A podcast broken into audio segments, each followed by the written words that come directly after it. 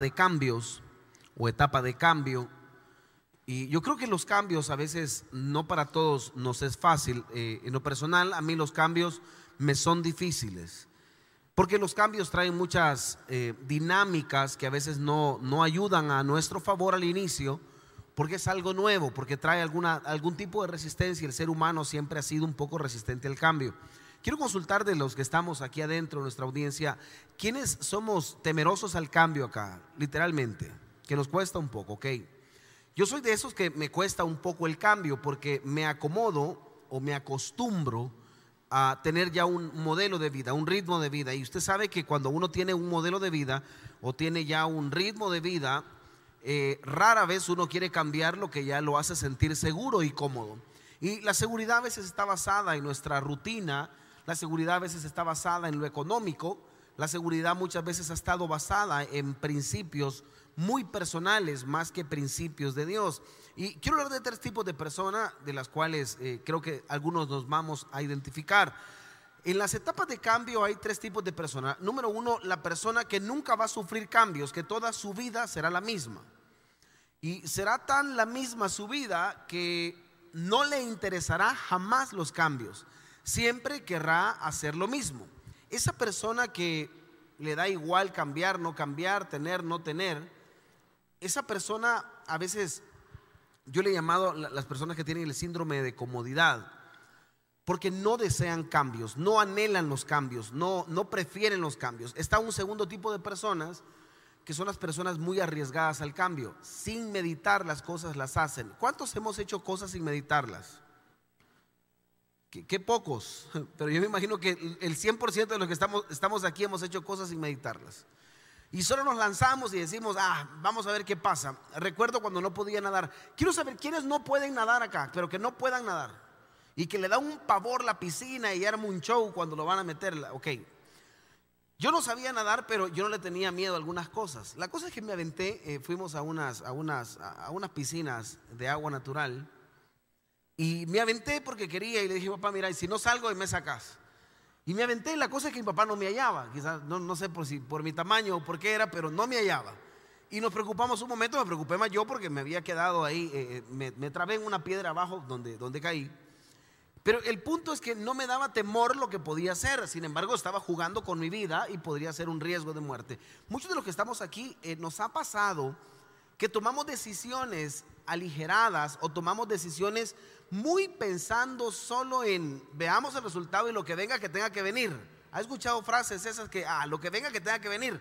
De todos modos, de algo tengo que morir. Porque hay gente que se arriesga y dice, de todos modos, de algo tengo que morir. Entonces, si va a ser hoy, que sea hoy. Vamos a ver qué pasa. El punto es que a esas personas les tengo miedo porque nunca tendrán éxito. Porque algunas cosas les van a salir bien y otras no les van a salir bien unas cosas les va van a ser asertivos y otras cosas no le van a pegar y van a, a ser su pérdida muy grande. Tercer tipo de personas, los demasiado calculadores que no ejecutan por toda la vida estar pensando. Y yo no sé si a usted le ha pasado, pero yo he conocido personas que toda la vida viven pensando, sí, es que tengo, eh, fíjate que ya varios días acá he estado pensando en este proyecto, pero no lo realizo, pero ahí lo tengo en mente y ya llevan como 10 años teniéndolo en mente, 5 años teniéndolo en mente y nunca lo ejecutan. A esos tres tipos de personas yo les tengo miedo, porque son personas que nunca van a hacer algo en la vida. Y el día que lo hagan pueden arriesgarse a hacerlo, a perder o a ganar. Pero quiero hablar acerca de la etapa del cambio más idóneo de lo que hemos visto. Y quiero poner un pensamiento previo a, la estrategia del ayer puede ser el estancamiento de la hora. Podemos tener una buena iglesia, una buena empresa, una buena familia, pero si estamos estancados en estrategia, puede ser que ahora sea un estancamiento lo que un día fue una bendición. Puede suceder que yo tenga buenos, buenos entornos, buen producto, buena, eh, una buena familia, pero si yo no tengo la estrategia correcta, es más, edificadores puede ser una muy buena iglesia, pero si mis estrategias no cambian y se mantienen iguales, Puede ser una iglesia estancada, puedo ser una familia estancada, puedo ser una mamá estancada. Alguien dice amén a lo que estoy predicando. Puede ser un papá estancado, puedo ser un negocio estancado teniendo el, producto más exitoso de mi vida. Es más, puedo ser el líder estancado con un gran potencial, simple y sencillamente porque no estoy adecuándome al tiempo de ahora. La estrategia del ayer puede ser el estancamiento del ahora. Usted lo puede leer conmigo esto en la cuenta de tres. Uno, dos, tres. La estrategia del ayer. Ese, ese estancamiento a mí me da miedo. Porque el estancamiento a veces no lo logramos medir. Porque nos sentimos bien y seguros y cómodos. Le quiero contar algo. Un día se me subieron eh, eh, varias cosas de mi cuerpo, triglicéridos, colesterol. ¿A cuántos se nos ha subido esas cosas que ya después de cierta edad se empieza a subir y uno se siente mareado y que le duele aquí, que le duele allá? Y cuando se va a hacer, el doctor le dice a uno, mira, vaya a hacer, poner un pinchoncito y le van a decir cómo tiene los triglicéridos, el colesterol. Pues me fue a hacer ese examen, que yo lo sentí bien, bien del diablo, pero la verdad es que fue bien de Dios. Y me dijeron, tiene que cambiar su rutina de muchas cosas, tiene que dejar de comer esto, a mí me encantan los chicharrones. ¿A cuántos nos gustan los chicharrones acá? Por cierto, ayer hice unos, unos chicharrones riquísimos con tortillitas, rabanito. No le puedo explicar, riquísimo. Pero el doctor me ha dicho que tengo que comerlo con medida. Esa parte de cambiar mi hábito porque me puede hacer daño es la estrategia más grande de lo que día a día nos sucede a nosotros. Cambiar hábitos para tener resultados diferentes y ser sanos espiritualmente. La estrategia del ayer puede ser el estancamiento de la hora. Quiero poner un segundo pensamiento. Una estrategia funcional es aquella que refresca sus objetivos. Muchas veces no refrescamos nuestra visión. Queremos seguir viendo lo mismo. Iglesias que están viendo lo mismo, personas que siguen viendo lo mismo, entornos que seguimos viendo lo mismo. Queremos ver a nuestros hijos igual. Queremos seguirlo viendo como los niños más pequeños de casa y no es cierto, evolucionaron. Me recuerdo cuando yo entretenía a Josué, de hecho yo le pedí que estuviera en la prédica el día de ahora. Cuando entretenía a Josué con algunos juegos y nos divertíamos y, nos escondíamos, y, él tal vez aún no lo recuerda, pero hace como dos años me dijo, papi, solo recordá que ya tengo diez. Porque nos ha pasado a todos que somos como muy absurdos a veces con los juegos de nuestros hijos, porque queremos seguirlos viendo como los niños chiquitos de casa. ¿A cuántos papás nos ha pasado así? Todos. Y nos perdemos y el niño ya tiene otros gustos. A los niños ya no, ya no le gustan las muñecas de, de, juguete, muñecos de juguete, ya las cosas cambiaron. Y uno quiere seguir como viéndolos como los, niños chiquititos. Y todo cambió, iglesia. Esto es como que tú quieras que Dios te siga viendo de la misma manera cuando tú ya tienes 10 años en el Evangelio, 5 años en el Evangelio y quieres que te vean como que es el primer día que veniste edificadores. Y no puede ser así. Tú quieres seguir viviendo de las estrategias del ayer sin un refrescamiento de la visión. Déjame decirte algo. Dios refrescará la visión que tiene de ti todo el tiempo. Mas la senda de los justos es como la luz de la aurora que será en aumento hasta que el día se vuelva perfecto. Madurez. Este tiempo de ver a tus hijos de una manera diferente. Es como Dios te ve a ti. Refrescar la visión que Dios tiene para con tu vida es una estrategia funcional. Quiero poner tres etapas grandes de una estrategia. Dirección, equipo y procesos. Diga conmigo dirección, equipo y procesos. Como yo no vengo a dar una charla eh, eh, eh, empresarial ni vengo a hablar de, estrategias, ya voy a poner un fundamento bíblico para los que me están preguntando, los que están oyendo, tal vez a lo mejor en Spotify, y digan, pastor, pero ¿y en qué momento vamos a leer la Biblia? Vamos a leer la Biblia porque de eso se trata estar en la casa de Dios. Pero hay tres grandes etapas de una estrategia, dirección, equipo y procesos. Yo puedo tener la mejor dirección, pero si tengo el peor equipo, no voy a funcionar. Es más, puedo tener el mejor equipo, pero sin dirección los voy a llevar a truncar. Puedo tener la mejor dirección, el mejor equipo, pero procesos malos voy a llegar a truncar. Estas tres etapas son las que me llevan a mí a ser exitoso. Ministerios, puedo tener el mejor equipo, una mala dirección y malos procesos y fracasa. Oye bien, iglesias, puedo tener la mejor dirección, el mejor equipo, pero si no hago las cosas al pie de la letra, fracaso. ¿Alguien entiende lo que estoy predicando esta tarde? Dirección, equipo y proceso son las tres grandes etapas de una estrategia. La iglesia, nuestra vida misma necesita dirección. ¿Quién te está direccionando? Necesitamos ser parte de un equipo. ¿Cuál es tu equipo? ¿Te está ayudando a crecer o estás estancado? Procesos, eres constante, te mantienes en lo que haces o todo el tiempo estás abortando misiones. Quiero hablarte acerca de la dirección. Yo no sé si tú, tú te has puesto a pensar cuántas veces has cambiado el rumbo. Yo he sido muy cambiante muchas veces, yo. Diga conmigo el pastor, dígalo fuerte, el pastor. Yo he sido muy cambiante. Y de repente estoy viendo para acá y he aprendido a notar porque todo lo que Dios me habló en el mes de enero, no puede ser que lo esté cambiando en marzo o en abril, porque tengo una corazonada. Entonces me voy de regreso, retrocedo, empiezo a leer y empiezo a ver y digo, si Dios me habló en enero, no se va a estar contradiciendo en marzo. Porque el ser humano con facilidad olvida. Y aquí vemos gente sentada que con facilidad olvidamos. Dios nos da un rumbo, Dios nos da una dirección y cambiamos las cosas muy rápido. La dirección no se puede cambiar hasta cumplir el objetivo. Ojo, si nosotros cambiamos los procesos, las direcciones cambian. Si nosotros cambiamos los equipos, las direcciones cambian.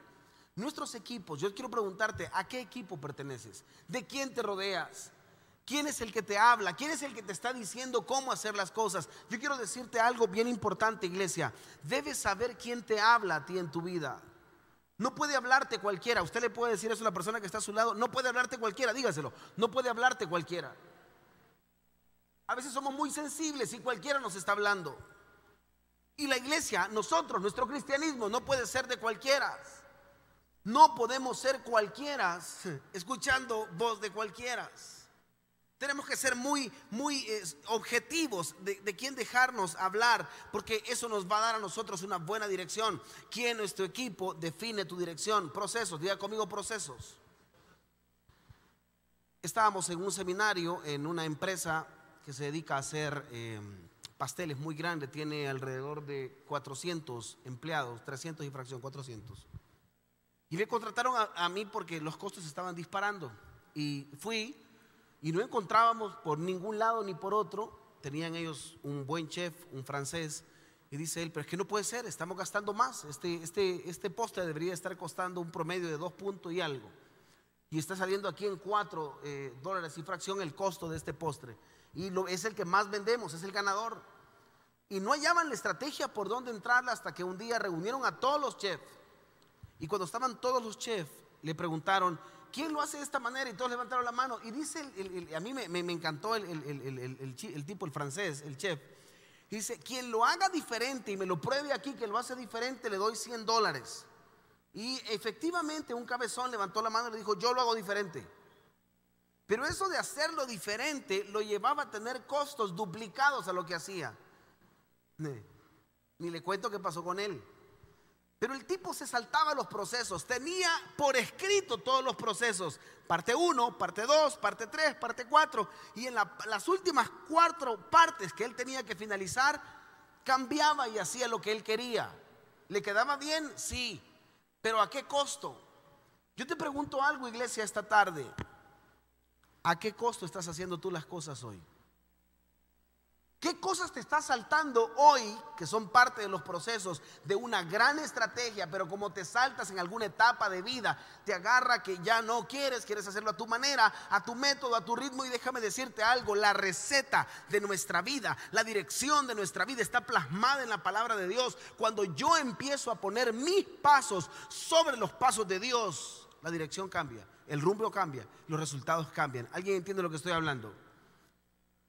Lucas 14, 28. Dice esto, porque ¿quién de vosotros, queriendo edificar una torre, no se sienta primero y calcula los gastos? A ver si tiene lo que necesita para acabarla. Quiero que la iglesia lo pueda leer a la cuenta de tres y muy fuerte. Uno, dos, tres. Porque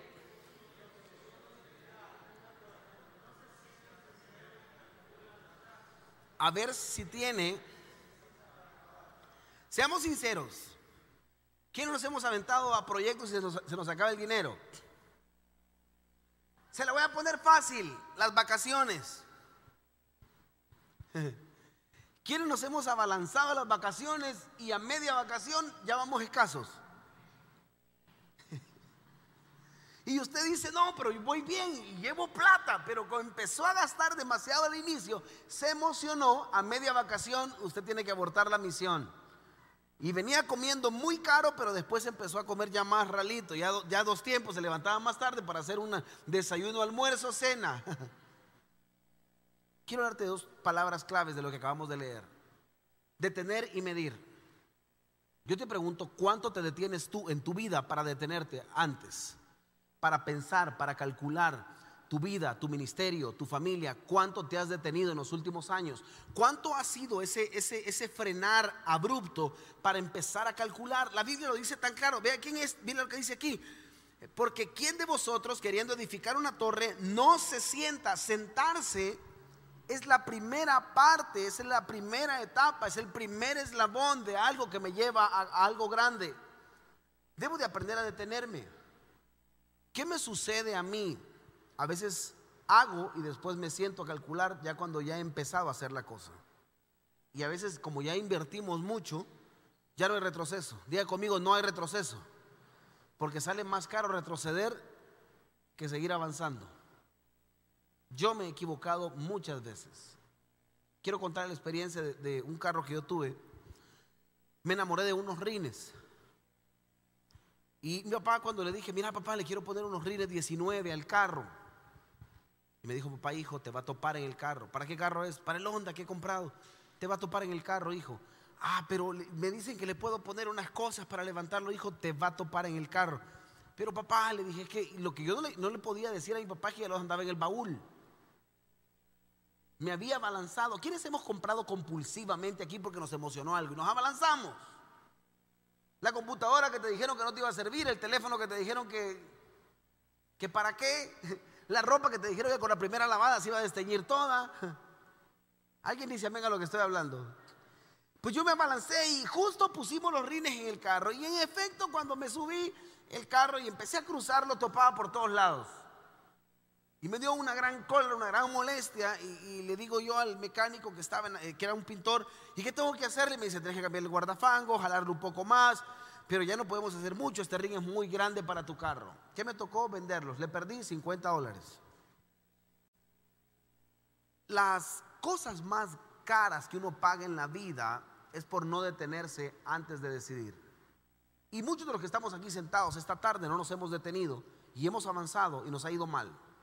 Muchos de los que estamos aquí no le preguntamos a Dios si era la persona correcta. Muchos de los que estamos aquí nos hemos avanzado a hacer negocios y no preguntamos a Dios. Nos adelantamos a hacer cosas que nunca le preguntamos a Dios. Ahora que ya iniciaste, quieres detenerle, detenerte a preguntarle y casi como que no hay marcha atrás. Esto es como que David le hubiera preguntado antes a Dios sobre Betsabé o Sansón le hubiera preguntado antes sobre Dalila. Yo le puedo asegurar que le dice que no. Pero como ya se había metido en el rollo, ¿qué le tocó hacer? Pagar las consecuencias por no detenerse. Lo segundo es aprender a medir.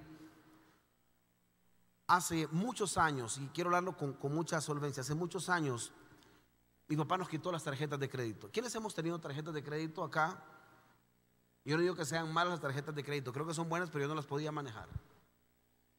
Y me recuerdo que yo topaba una por ahí, la pagaba, me quedaba pagando la otra, topaba, la pagaba, sacaba un crédito y ahí estábamos jugando.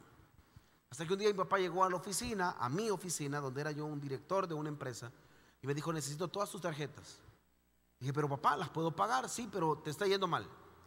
¿Por qué? Porque no las puedes administrar. Mira, aquí estoy viendo que te estás endeudando, estás pagando acá, sí va saliendo, sí lo producís, pero te las tengo que quitar. Y me empezó a quitar todo. Muy molesto, yo estaba incómodo porque ya estaba casado. Dije, pero papá, ¿por qué te metes en mi vida? Y me dijo, porque lo voy a hacer hasta que el día que me muera. Porque todo lo que estás haciendo no lo estás midiendo. Y en efecto, casi todos los días comía afuera, casi todos los días era comida rápida, casi todos los días era una emergencia para gastar. ¿A cuánto nos ha pasado que todo es emergencia? Y que todo lo compramos en oferta. ¿Será que solo a mí me pasa? Creo que solo yo soy el, el pecador y el culpable esta tarde. Por no detenerme y por no medir. Me di cuenta que muchas veces no, no, no, nos ponemos a medir antes de actuar y pagamos consecuencias. Quiero hablarte claramente. Procesos que he estado en cárcel, procesos que he estado viviendo, es por no aprender a medir consecuencias, por ser demasiado arriesgado. Si tan solo pensáramos antes de hacer las cosas y midiéramos si nos irá bien, no nos irá bien, si nos alcanzará el proceso, porque no es lo mismo correr duro que durar corriendo. Nos abalanzamos nosotros en creer que tenemos las cosas calculadas. Yo no sé si a ti te pasa, pero de repente cuando no vamos midiendo, uno dice, creo que tengo todavía en la cuenta, creo que tengo en la cuenta. Y cuando te rebotan lo que estás pagando, tú dices, pero yo creí que tenía. alguien le ha pasado que le pasan la tarjeta de débito o de crédito y de repente le dicen, fíjese que me aparece que insuficiencia de fondos? ¿Y qué dice uno por pena? A ver, ayúdeme. ¿Quién, ¿Qué dice uno por pena? Ayúdeme. Qué raro. Uno dice sí, qué raro, fíjese, porque tiene. Solo yo lo he dicho. Qué raro, fíjese, porque tiene. Justo ayer le remesé. Aquella casaca santa, mentirita santa que uno mete por ahí. Pero ¿sabe qué es? Porque no calcula, porque no mide, porque no está llevando al ritmo las cosas, detenerse y medir. Dos procesos grandes en estrategia de cambios. Proverbio 16, 9. El hombre planea su futuro, pero Dios le marca el rumbo. Lo voy a volver a leer esto. El hombre planea su futuro, pero Dios le marca el rumbo. Quiero hablar de dos grandes cosas en este punto. Plan y rumbo. Diga conmigo, plan y rumbo. Quien no sabe a dónde ir, cualquier lugar será bueno. ¿Cuál es tu plan de vida? ¿Cuál es tu plan? ¿Tienes un plan tú? Quiero volver a preguntar esto. No estoy hablando de tu negocio, no estoy hablando de tu trabajo, no estoy hablando... ¿Tienes un plan tú? ¿Cuál es tu plan? ¿Qué has diseñado para tu vida? ¿Qué te ha dicho Dios que vas a hacer en 10 años? ¿O vas pasando el día a día? Y lo que te vaya saliendo, tú crees que son puertas que Dios te va abriendo. Porque tiene que haber un plan trazado. Yo no creo que Dios no sea suficiente para que no te hable y que te dé un plan para toda la vida. Alguien me preguntaba, ¿y, tus hijos van a seguir este rollo de la iglesia? Claro que sí. Ellos saben, lo hemos hablado claramente. Servirán en esta casa. Y cualquier otro me dice, ¿y Señor lo llama afuera? Bueno, quiere que hablarme a mí también. Pero este es un trabajo que tenemos nosotros por hacer para años. Cuando se abrió este asunto es para años. Alguien me preguntaba, pastor, ¿y no lo va a mandar a estudiar afuera? No. Pero pastor, ¿le va a quitar la oportunidad? Tenemos chance aquí. ¿Alguien entiende lo que estoy predicando? O pregunto yo, ¿el 2 más 2 que le van a enseñar aquí no es el 2 más 2 que le van a enseñar allá? Vuelve a repetirlo. El 2 más 2 que le enseñan aquí no es el mismo 2 más 2 que le enseñan allá. Pastor, pero si usted me está diciendo que Dios puede abrir oportunidades fuera, totalmente de acuerdo. Mi familia es acá, la casa del Señor. Cuando una familia tiene planes divergentes y cada quien está viendo su propio rumbo, las cosas no van a caminar. Voy a volver a repetir esto con todo mi corazón. Cuando papá mira una cosa para sus hijos, cuando mamá mira otra cosa para sus hijos, cuando los hijos están viendo otra cosa totalmente a lo de los papás, la cosa no va a avanzar. Es como querer empujar a un carro y cada quien empujando a su lado. Esto no va a funcionar. Tenemos que tener un plan claro de lo que Dios ha establecido para tu casa y tu familia. Pregunto esta tarde, ¿tienes un plan claro? ¿Saben tus hijos cuál es el rumbo de ellos? ¿Saben cuál es el plan? ¿A dónde deben de ir? ¿Qué es lo que Dios ha establecido? ¿Qué es lo que Dios ha hablado? El pastor predicaba un mensaje muy duro hoy en la mañana. ¿Quiénes oímos la prédica del pastor hoy en la mañana? Un mensaje durísimo, durísimo, muy bueno, durísimo. Y él hablaba acerca del plan de vida en santidad de nuestra familia, de nuestros hijos. Pregunto yo, cuando tus hijos tienen, no tienen el rumbo claro, quiero contar parte de mi testimonio. Cuando decidí correr carros, yo salía corriendo de la iglesia, terminaba de tocar el piano, yo tenía mi carro acá y salía volando a correr al autódromo. Llegaba ya, me disfrazaba, me ponía un casco y empezaba a correr, a dar vueltas, ahí a correr y era mi pasión hacerlo. Y no me importaba dejar la iglesia abandonada. Estaba bien chavalo, tenía 18, 20 años. Hasta que tuvimos un accidente increíble dentro de la pista. Y era uno de los carros de mi papá. No era ni mi carro.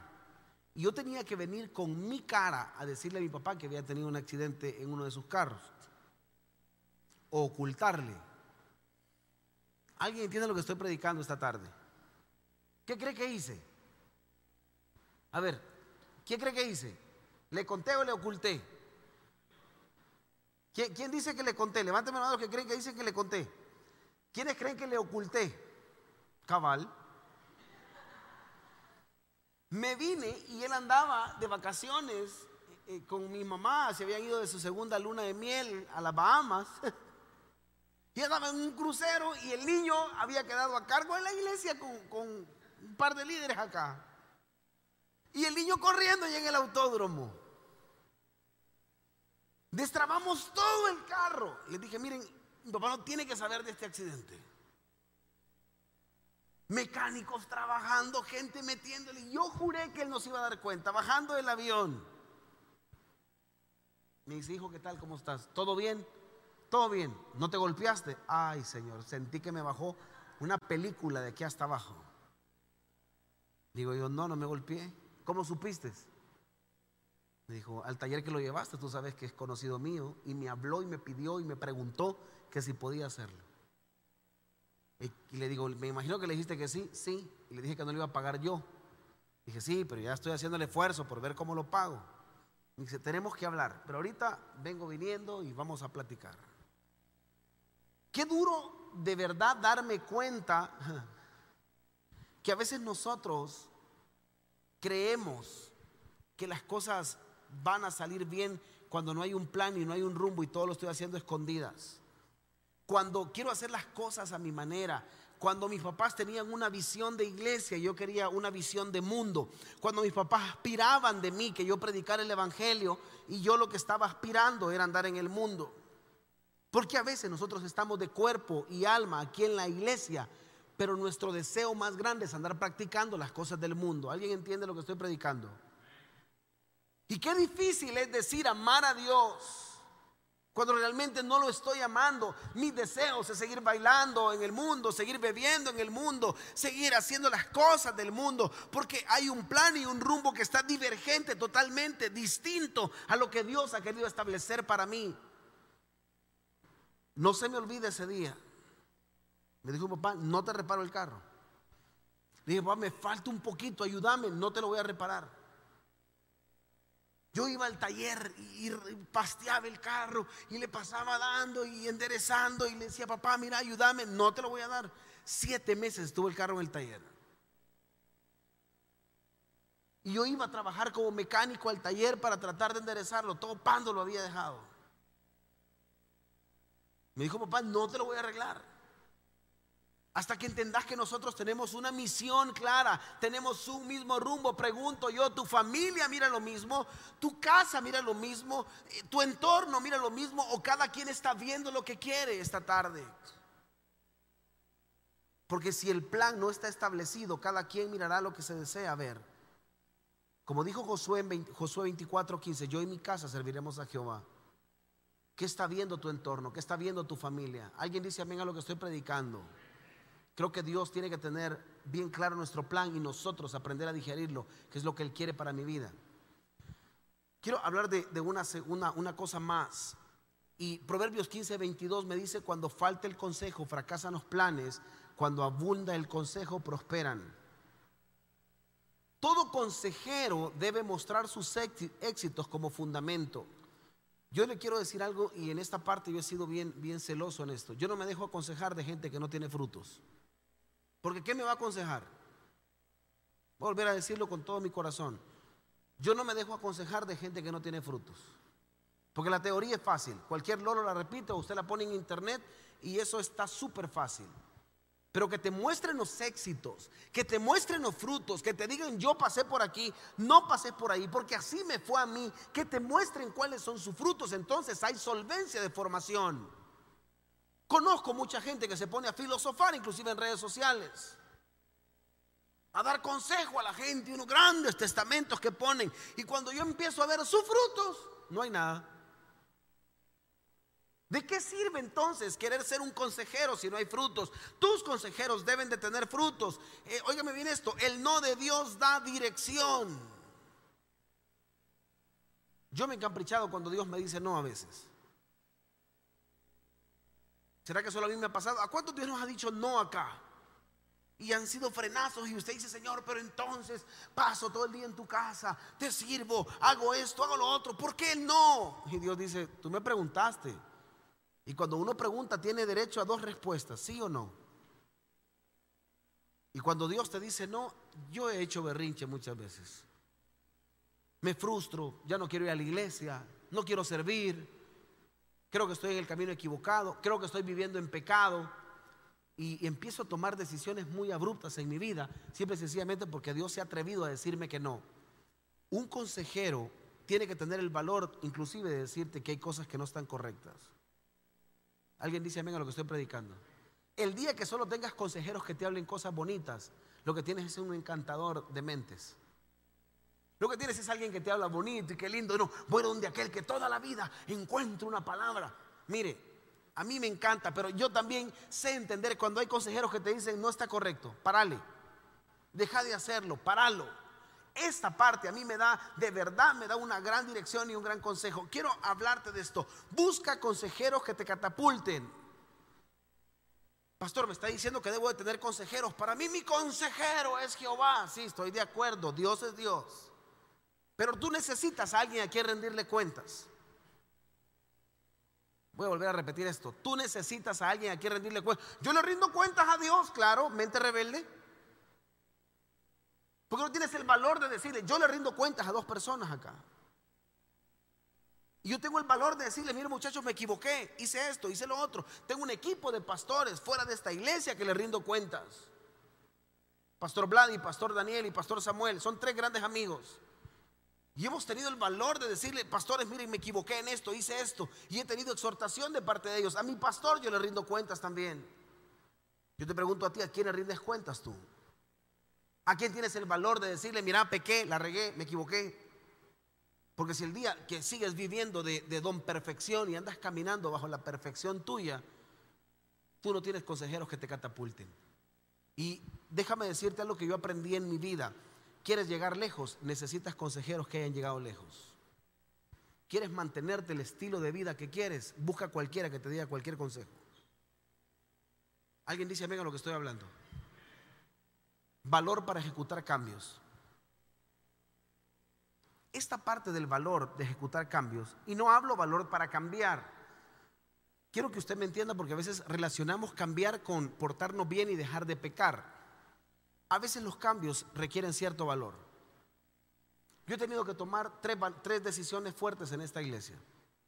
Número uno, dejar de ser el líder de alabanza me costó muchísimo.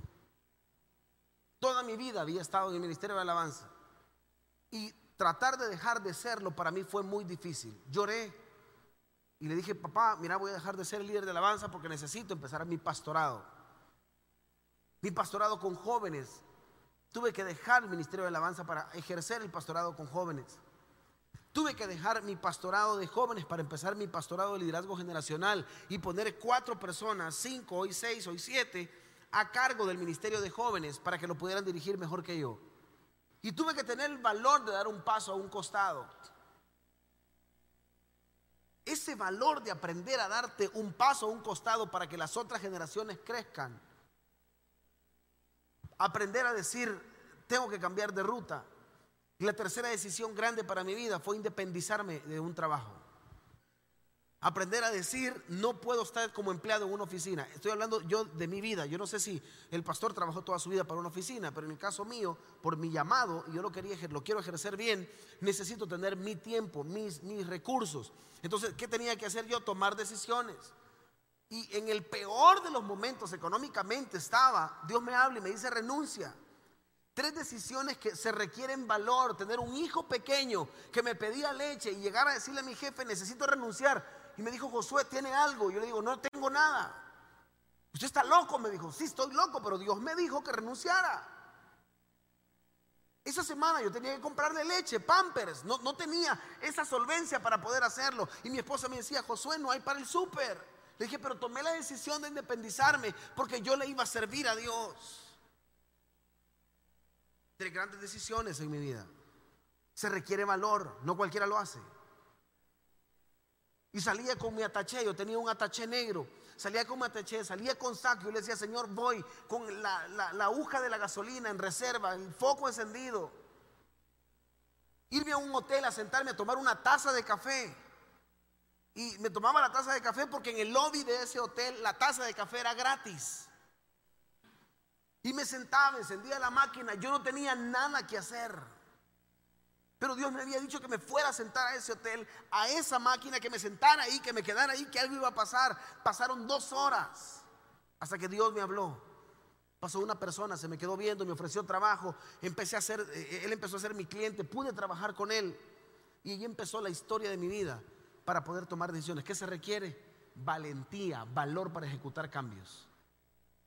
Yo le voy a decir con todo mi corazón, aquí hay dos tipos de personas.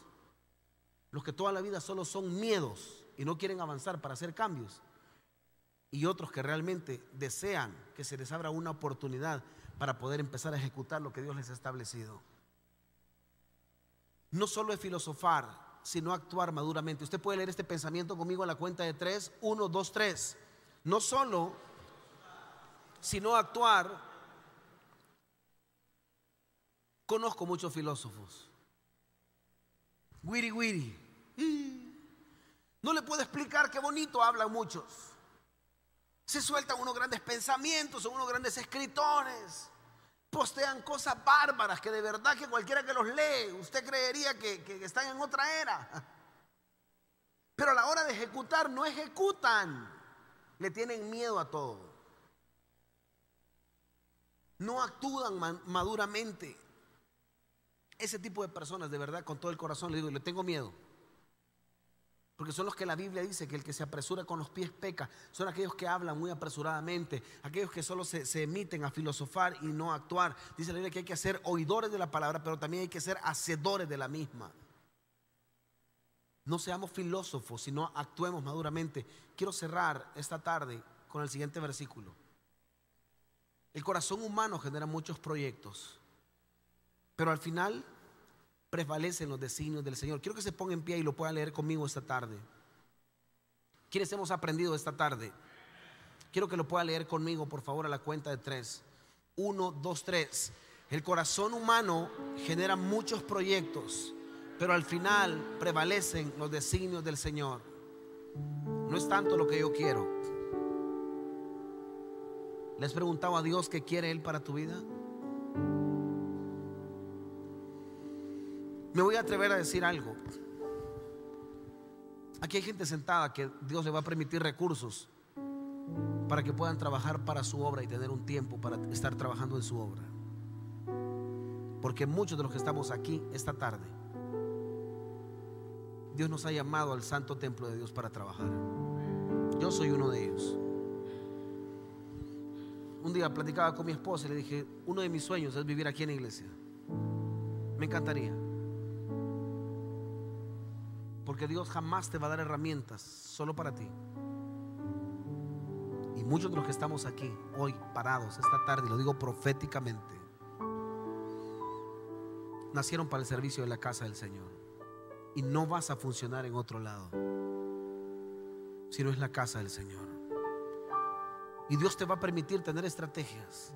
Me quiero adelantar a contarte lo que va a pasar en edificadores en los próximos 10 años. Porque ya hay un plan. Muchos de los que estamos aquí seremos empresarios a medio tiempo y trabajaremos la mitad del tiempo y la otra mitad del tiempo serviremos en la casa del Señor. Y así será. Uno de los grandes sueños que tengo es habilitar un espacio en algún lado, poner una mesa grande para que muchos emprendedores vengan con sus máquinas a trabajar acá si no tienen oficina. Que trabajen, que hagan lo que tengan que hacer profesionalmente dos, tres, cuatro, cinco horas después estar sirviendo al Señor para trabajar en su casa. Porque muchos de los que estamos acá solo vamos a funcionar cuando trabajemos para la casa del Señor. Habrá otro grupo de personas que Dios los llevará a lugares muy claves. Y no creas que es para que tú estés bien. Obvio que Él se siente contento cuando tú estás bien. Pero es para que tú compartas del Señor y le cambies la vida a otros. Los principios judíos que practicaban el acá de lo que se encargaban era de cambiarle la vida a alguien. Y le cambiaban la vida a alguien que estaba necesitado.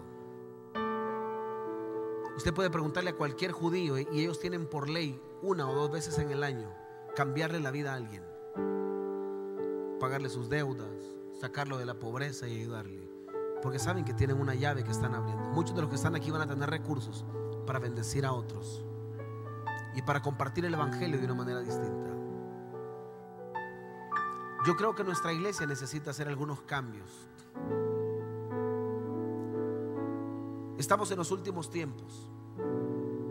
Y eso ya casi no se predica en las iglesias. Estamos viviendo los tiempos de Sodoma y Gomorra. Estoy tan claro en eso. La homosexualidad, todo se ha levantado en contra. La corrupción, las pestes, las guerras, los rumores de guerra, como lo dice Mateo 24. Y si Dios nos permitió ser la generación que estemos en esa etapa, es porque nos dará las habilidades para poder sobresalir en ellas. Yo esta tarde quiero cerrar este mensaje diciéndote que Dios tiene un plan y un rumbo para ti. Y si no los tienes claro ahora, deja que esta palabra sea como una semilla en tu corazón y que pueda germinar en su tiempo. Pero muchos de los que están aquí nacieron para la alabanza de su nombre. Y me queda tan claro, muchos de los que están aquí nacieron para la alabanza de su nombre. Y te lo digo proféticamente, no vas a funcionar en otra esfera. Funcionarás sí, solo sí. Estás cerca de la casa del Señor porque para eso te llamó. Dios que estás en los cielos. Bendecimos tu palabra y pactamos tu palabra, Señor. Sellamos esta palabra escrita